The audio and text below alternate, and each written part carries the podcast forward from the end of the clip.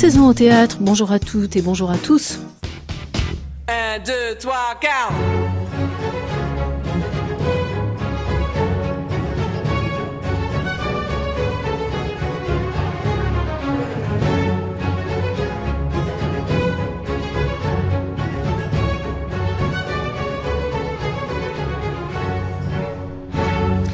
On croyait tout connaître de Tchekhov et de ses mises en scène pour avoir été les témoins de représentations radicales, épurées, concassées, cinématographiques, performées. On était convaincu qu'en termes de modernité, tout avait été fait pour que l'auteur soit notre contemporain.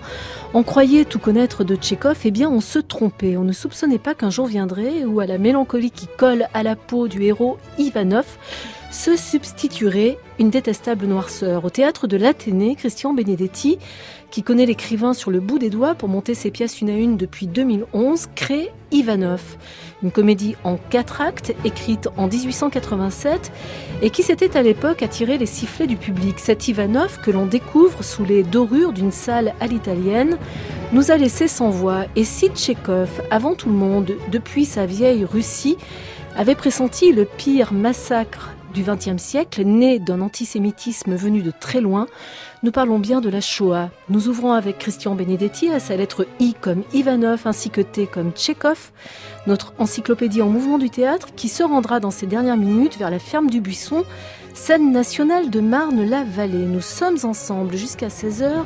Bienvenue. Quand on commence une histoire avec un auteur, on n'a pas envie que ça s'arrête.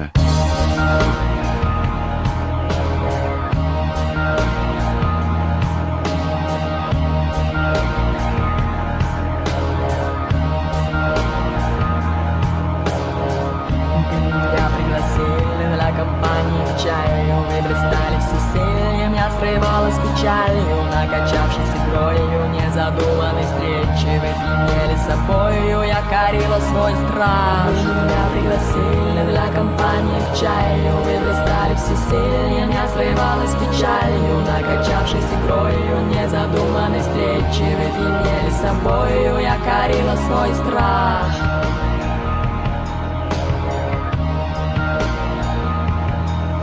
Bonjour Christian Benedetti. Bonjour. Première question à l'appui de cette très courte réflexion de Stéphane Braunschweig, metteur en scène qui, comme vous, pratique ou a pratiqué beaucoup euh, Tchekhov. Il faudra bien un jour arrêter de le mettre en scène, cet auteur. Comment est-ce que vous vous préparez à la fin de ce compagnonnage que vous avez entamé depuis 2011 Je m'y prépare en en essayant de faire en sorte que la dernière page du livre se tourne le plus tard possible pour préserver cette euh, conversation, ce dialogue qu'on a avec euh, Tchekhov. Mais ça va être douloureux de le quitter. Mais en même temps, on n'a qu'une seule certitude, c'est qu'il va falloir y revenir. Après, je ne sais pas comment, mais il va falloir. Qu'est-ce qui vous a précipité dans les bras de Tchekhov, Christian Benedetti? Ah, c'est une personne, c'est Antoine Vitesse, qui euh, au conservatoire m'a dit un jour pourquoi tu travailles pas Tchekhov? Et euh, arrivant de ma province, euh, j'avais une image euh, assez indéfinie de Tchekhov. Je savais, je savais pas grand chose et j'avais la sensation que c'était extraordinairement ennuyeux, un théâtre où les gens n'ont rien à se dire, qui est d'une lenteur extrême. Donc j'ai commencé à lire et puis j'avais du mal. C'était quelque chose qui ne me parlait pas et, ensuite, et en fait c'est Antoine qui Antoine Vitesse. Antoine Vitesse, pardon, à force de, de de dialogue, d'explication. Et puis on a travaillé des bouts. Et je me suis dit, mais c'est extraordinaire. Et pour moi, c'est devenu, et ça a été ma première mise en scène quand j'ai, quand je suis sorti du conservatoire. Donc c'était La Mouette.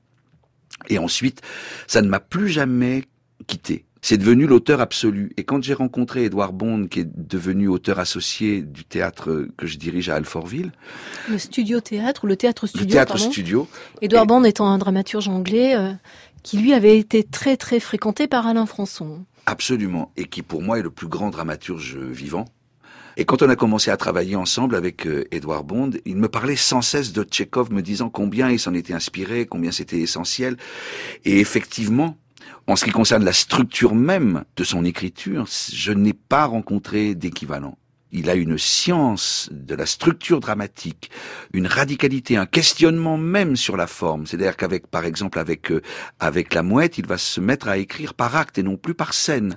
C'est la première fois qu'on fait ça dans la littérature. Il révolutionne complètement ça. Il met en place tous les outils que le cinéma va utiliser avec euh, la mouette et il poursuit avec Oncle Vania. Et ensuite, il y a les deux dernières pièces de troupe pièces chorales dont on dit qu'elles sont chorales, mais en même temps avec cette idée géniale que chacun chante ensemble, mais chacun chante sa partition. Donc chacun se retrouve seul à l'intérieur d'un groupe. Il y a toujours cette vision-là d'un homme face à un groupe, face à une société, qui était probablement sa position. Il était médecin, donc il avait un sens de l'observation qui était, euh, enfin donc. Ça, je pense que ça a favorisé son sens de l'observation, mais c'était surtout quelqu'un qui avait une une préscience des choses et qui était dans une urgence. À 20 ans, il a commencé à cracher du sang. Il était médecin, il savait que c'était pas très bon signe, que c'était la phtisie qui à l'époque était contagieuse et ne se soignait pas. Et il est mort à 44 ans. Donc il savait que il avait peu de temps qu'il fallait écrire. Je pense que si on relit Tchekhov à la lumière de cette chose-là, on le comprend autrement. C'est un homme pressé, pressé d'écrire, pressé de dire, et il invente quelque chose de neuf, évidemment qui n'a pas forcément été compris au moment où, il l'a écrit en 1887, avec, en tout cas avec, avec Ivanov, c'est qu'il sort du théâtre pour inventer le drame. C'est-à-dire une forme de théâtre qui met en dialogue l'individu et ce qu'il voit sur le plateau. Et donc le spectateur n'est pas simplement convié à assister à une représentation plus ou moins euh, colorée de d'une histoire qui lui est mm, étrangère ou qui le fait rire, etc. On lui demande de prendre parti, mm. et c'est une façon c'est d'une certaine façon comme le fait Bond, c'est de dire la démocratie, c'est pas les autres, c'est toi. Quel parti tu prends? Toi qui regardes, qu'est-ce que tu décides?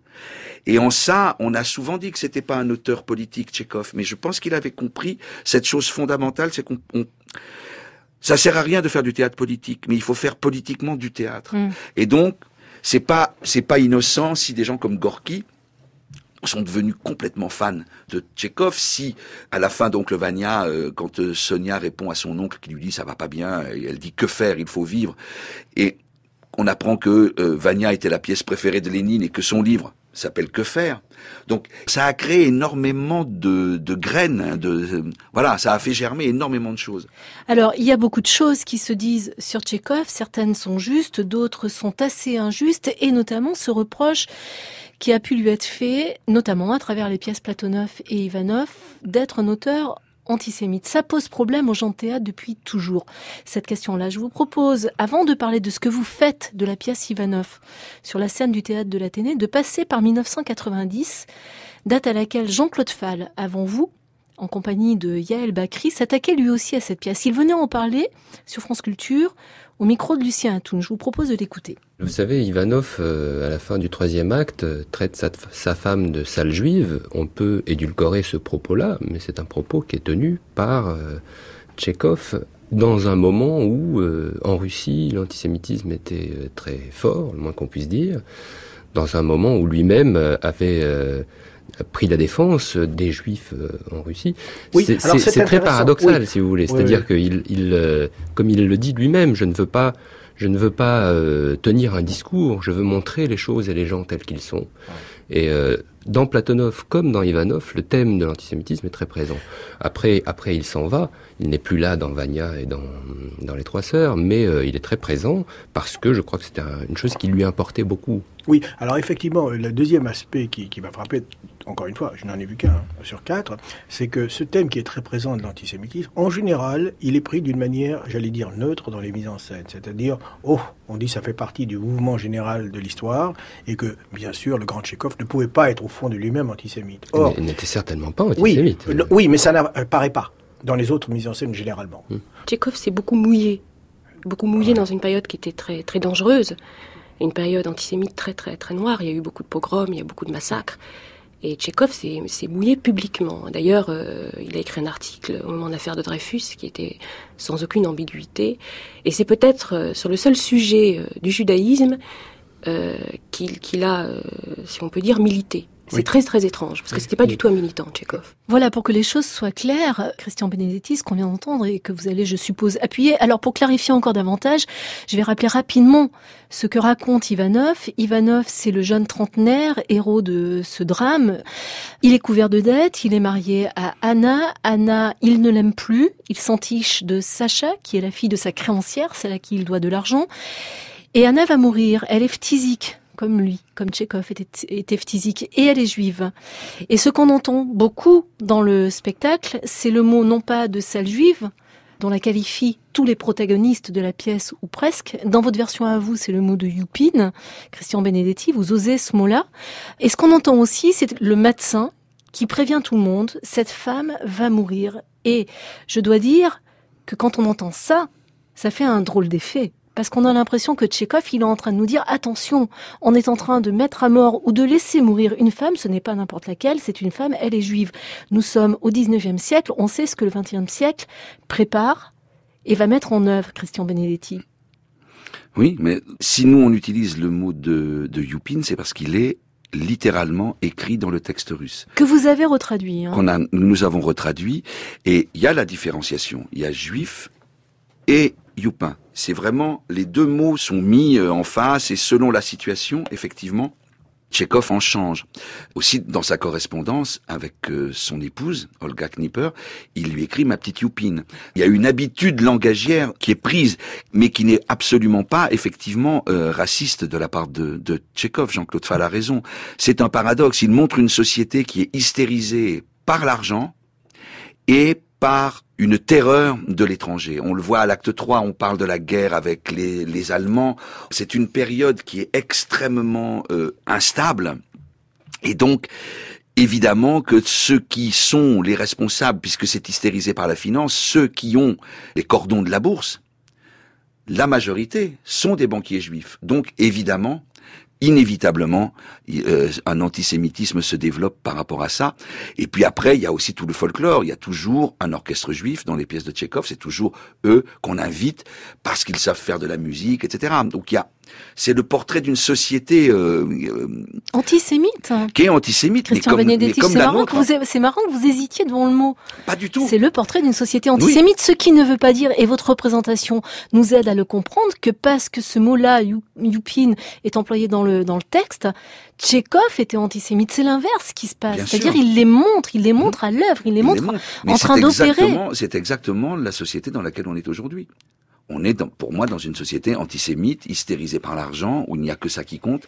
Et c'est en fait un miroir qui est extrêmement violent d'aujourd'hui que Tchekhov nous montre. Enfin, je pense qu'il n'espérait pas nous le montrer. Il pensait que peut-être, euh, comme il dit à l'acte 4, euh, tu verras, nos enfants, nos petits-enfants seront intelligents, mais l'intelligence, ça peut mettre des siècles. Et je pense qu'il il espérait qu'on n'en arrive pas là, à ce bégaiement, mais malheureusement, on revient, on revient à ça. Et effectivement, c'est d'une violence et d'une, d'une cruauté extrême. Et c'est vrai qu'on laisse mourir Anna Petrovna parce que elle est la figure de l'étrangère et c'est elle qui a volé à toutes les autres. Elle a volé le seul homme potable de tout le district, évidemment, puisque il est, c'est bien connu que le juif s'approprie la chose la, me- la meilleure, évidemment, dans, dans cette pensée-là. Il l'imbrique aussi comme métaphore multiple.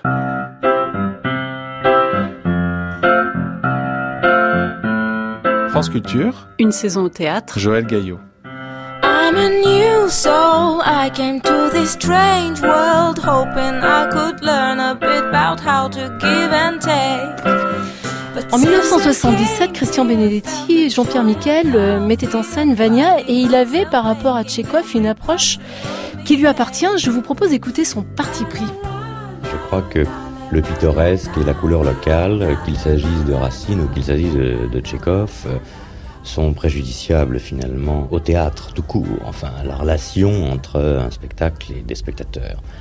Et euh, bon, je souhaite effectivement parler aux gens de choses qui risquent de les toucher, de les intéresser, et de leur parler euh, dans l'oreille, si j'ose dire, enfin plus que de leur parler de loin.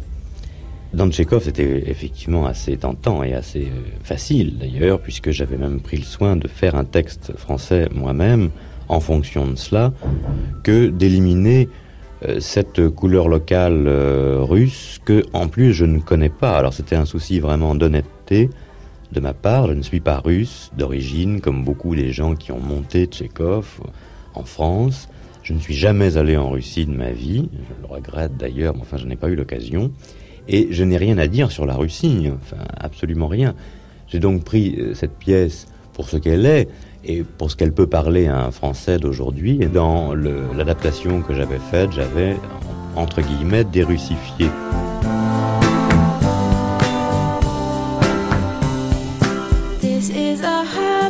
Dérussifié, euh, dit Jean-Pierre Miquel, qui euh, a enlevé effectivement dans cette mise en scène les allusions euh, à la localisation, les choses dans le langage qui pouvaient trop renvoyer à ce qu'il nomme le pittoresque. Vous, j'ai l'impression, Christian Benedetti, que ce- c'est pas forcément que vous ayez cherché à dérussifier, mais vous avez, d'une certaine manière, européanisé cet Ivanov de Tchekhov.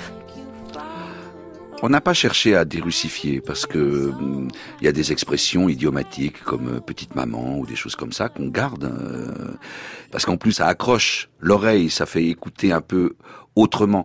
Européaniser, je ne sais pas parce qu'en fait on est resté le plus fidèle possible à la pièce, vraiment au plus au plus près.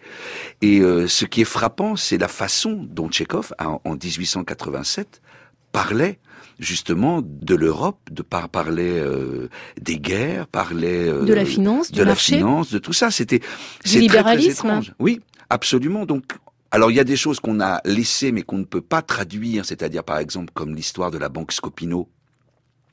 Quand euh, les BDF dit à Sacha, donc le père dit à la fille, pour ta dot, euh, voilà, il faut comprendre qu'on va te donner moins que prévu puisque ton futur mari a des dettes, et ta mère te les paiera en action de la banque Scopino. La banque Scopino, qui a, ça a été un énorme scandale, un peu du type de Stavisky ou de la banquière, le, le film que Giraud avait fait avec euh, Romy, Romy. Schneider, où tous les petits épargnants ont été ruinés, et ce qui a après, ce que nos, nos arrière-grands-parents ont connu sous le nom de l'emprunt russe.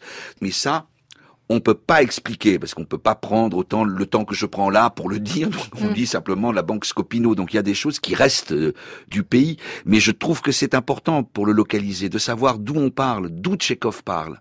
Il parle de la Russie, de sa province, et il regarde euh, son pays, les gens et le monde. Et ça devient une métaphore. Ça fait un effet de de loupe je crois. Parce que si on enlève tout ça, du coup, en, en, voulant trop rapprocher la parole, on, au bout du compte, on ne parle à plus personne.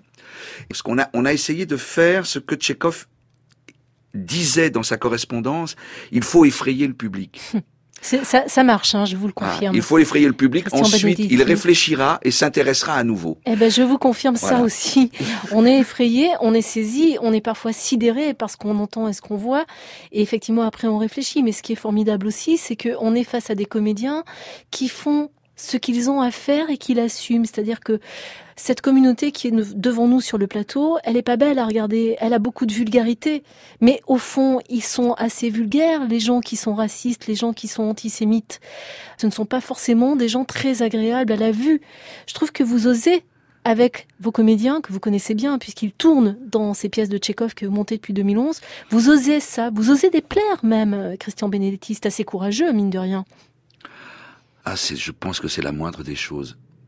Parce que mon, mon objectif est d'être le plus fidèle possible à l'auteur et, effectivement, oui, c'est le risque qu'a pris Tchekhov lui, lui-même en écrivant cette pièce, d'être, d'être le sujet de, de colibé, de pression pour qu'il change la pièce, d'ailleurs qu'il va changer mais de façon un peu triste, sans, sans immense conviction.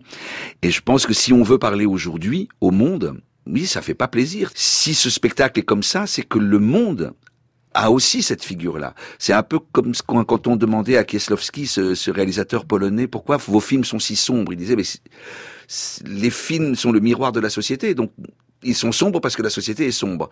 Moi, j'aimerais, je rêverais qu'on n'ait pas besoin de monter Ivanov, qu'on n'ait pas besoin de monter Edouard Bond, qu'on n'ait plus besoin de monter Sarah Kane. Ça voudrait dire qu'on a avancé. Malheureusement, l'histoire bégaye. On est aujourd'hui encore obligé de remonter la résistible ascension d'Arturo Huy, de Brecht, pour montrer comment le fascisme arrive, etc., petit à petit. C'est incroyable.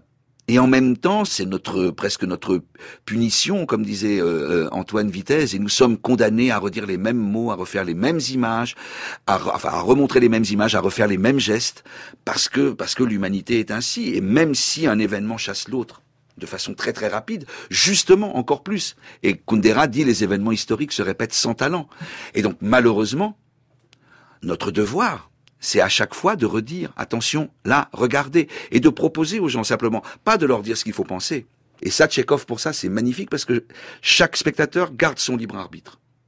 Il peut décider, finalement, de continuer à être un salaud, ou de réfléchir un peu, ou de faire un pas de côté, de regarder autrement. Mais euh, simplement, c'est on montre les choses, et ensuite chacun a son libre arbitre et décide. On ne donne pas de réponse.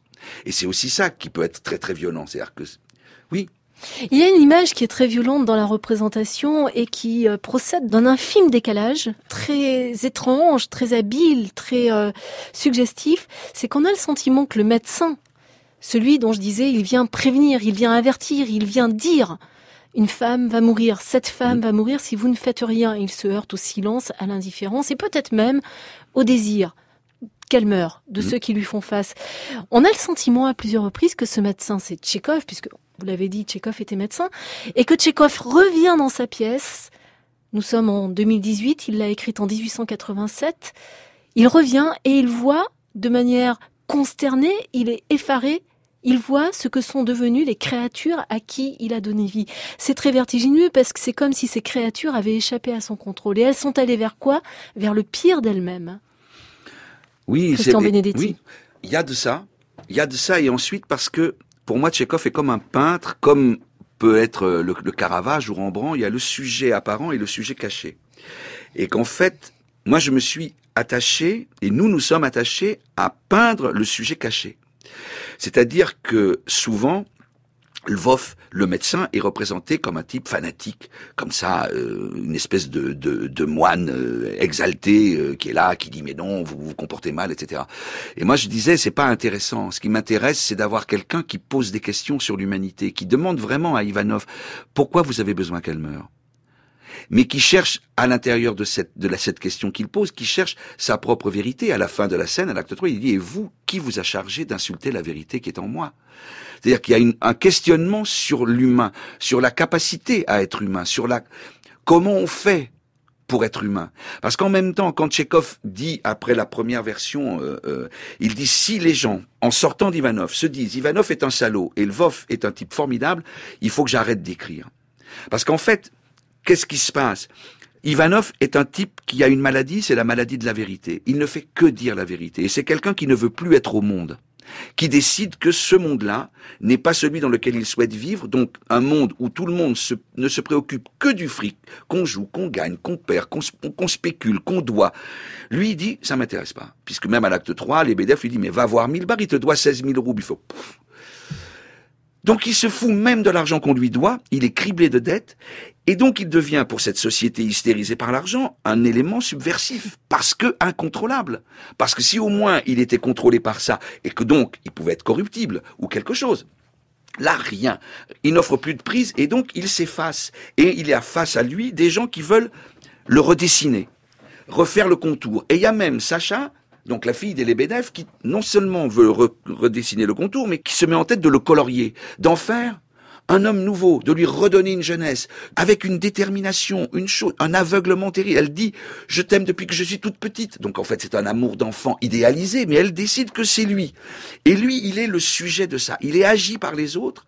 Et donc, en étant agi, évidemment, il essaie toujours de dire, mais bon, même pour le mariage, il dit, écoute, je, m'habillais, j'ai vu que j'avais des cheveux blancs, c'est pas possible, quitte-moi, c'est plus honnête, etc.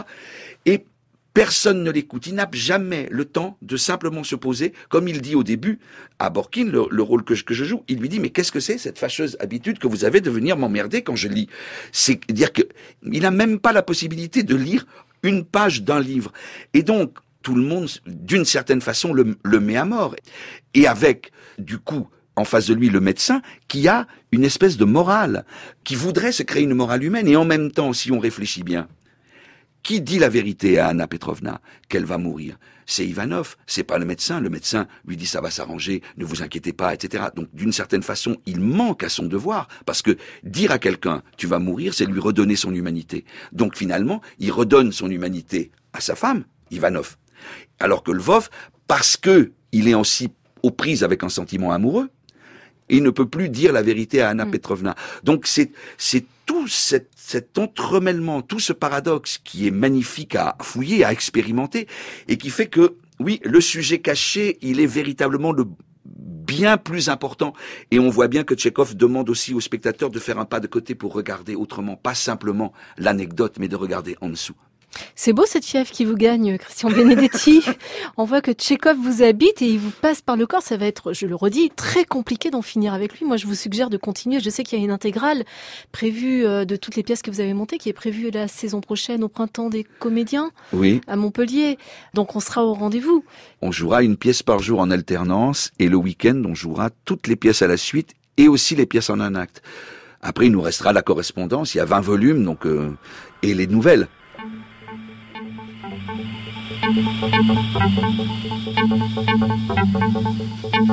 Donc vous n'en avez pas encore fini, Christian Benedetti. Merci beaucoup d'être passé nous voir dans une saison au théâtre. Je rappelle qu'Ivanov se joue au théâtre de l'Athénée jusqu'au 1er décembre et je ne saurais trop vous inciter à y aller. Quant à nous, nous restons aux périphéries parisiennes, pas très loin de chez vous, où vous êtes, à Alfortville, au Studio Théâtre. Euh, Christian Benedetti, nous basculons vers Marne-la-Vallée, où Vincent Esch, directeur de la scène nationale La Ferme du Buisson, nous attend au téléphone. La force de la ferme du Buisson, c'est d'être un, espace qui est euh, ouvert et disponible, on va dire, pour de multiples activités. C'est même, euh, dirais presque son identité. La ferme du Buisson a été construite pour accueillir au départ des spectacles, bien évidemment, avec des salles destinées à ça, mais également un cinéma d'art et d'essai et un espace pour l'art contemporain avec un- à peu près 600 mètres carrés euh, pour les expositions. Donc de fait, la force de ce lieu et son identité, c'est le croisement euh, des disciplines. Et ce qui est assez passionnant à traiter à la ferme du Buisson, c'est vraiment de travailler sur cette ouverture pluridisciplinaire la plus large possible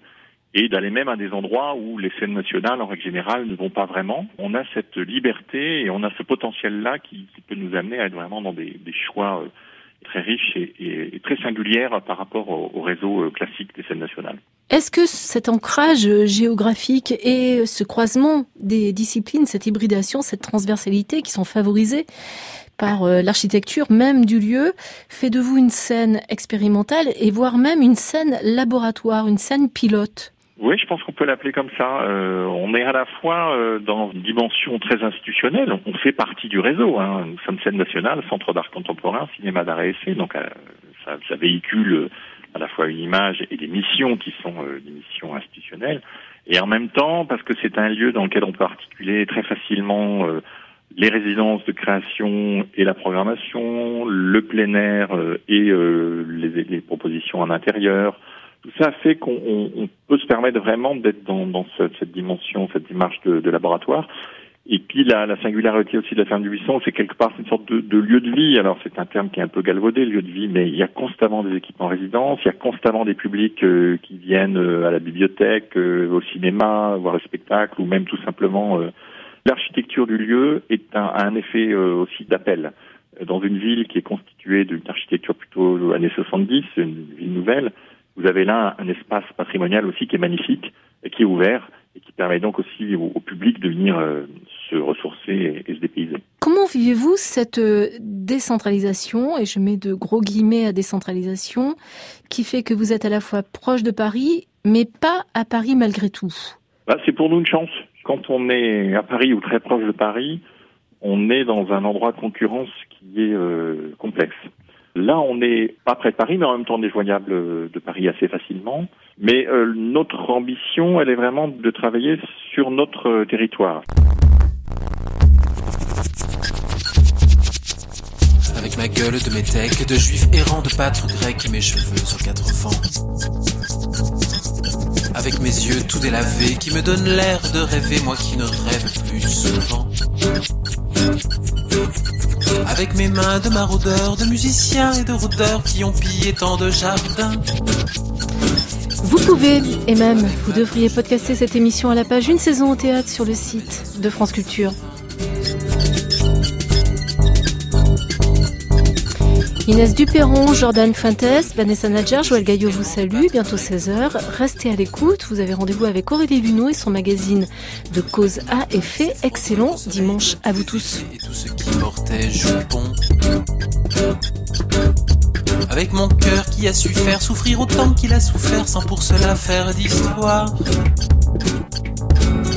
Avec mon âme qui n'a plus la moindre chance de salut pour éviter le